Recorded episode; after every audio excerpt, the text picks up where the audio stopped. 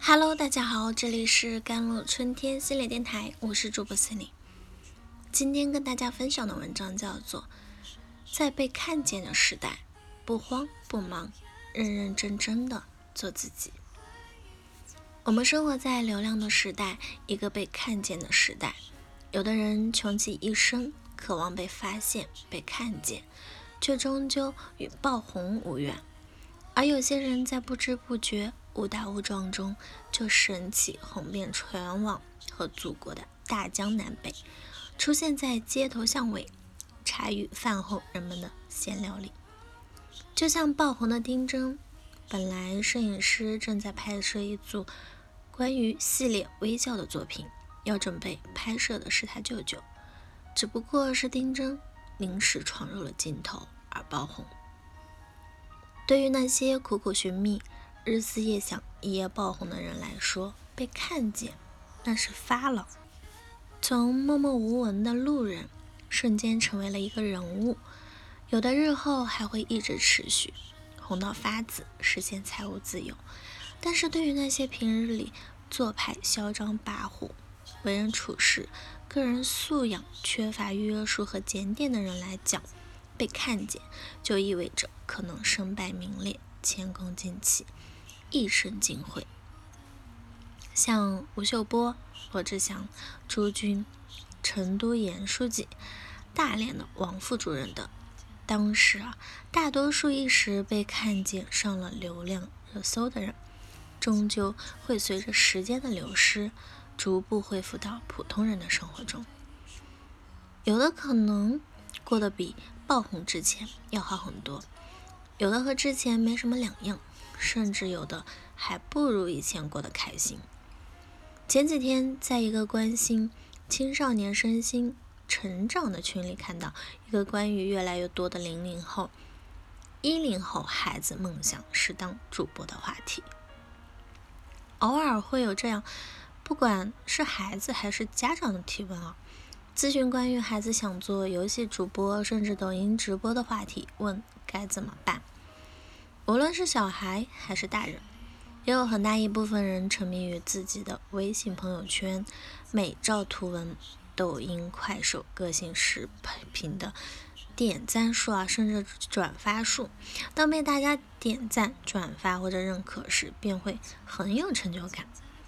在五 G、大数据及日益发达的网络技术、通讯手段的支撑下，在电竞游戏啊。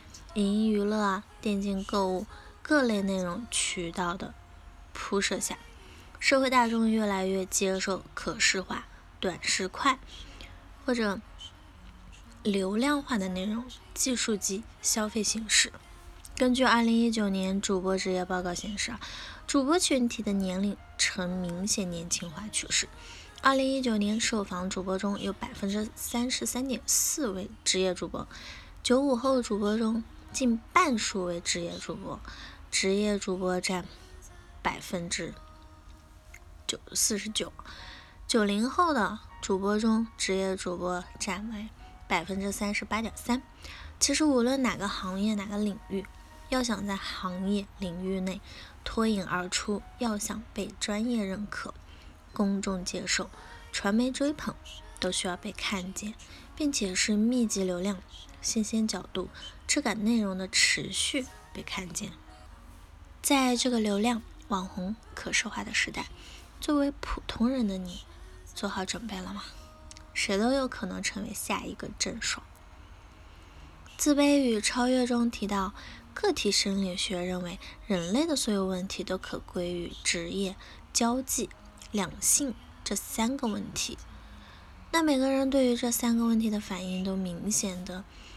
显现出他对生命意义的深层次的诠释，所以在现代人成人的世界里，渴望被看见的无外乎也聚焦在工作、人际交往与两性、婚恋、家庭这三个方面。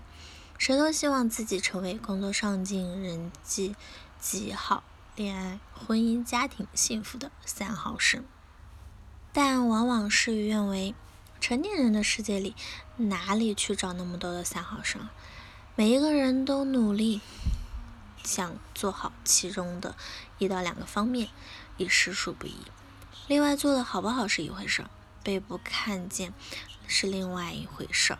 每个人最渴望被看见的，当属在职地位、工作成就方面所取得成就，因为它会随着被看见的范围不断扩大，职业地位和工作成就可能随之上升，形成良性的循环。所以，渴望被看见的前提是要工作做得好，事业走得顺。有的人可能会说了。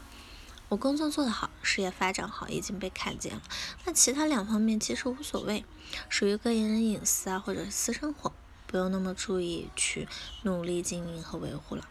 其实不然，在如今全民娱乐、无死角围观和网络暴力的环境下，你如果想被看见其中一方面而隐藏其他是不可能的。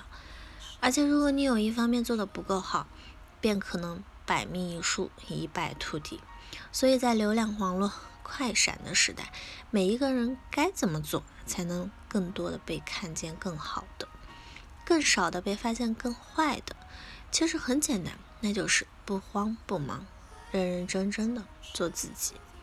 不慌不忙，自己看见自己的美好，自己发现自己的不足，慢慢的去完善和更新自己，使得每一天都是新的。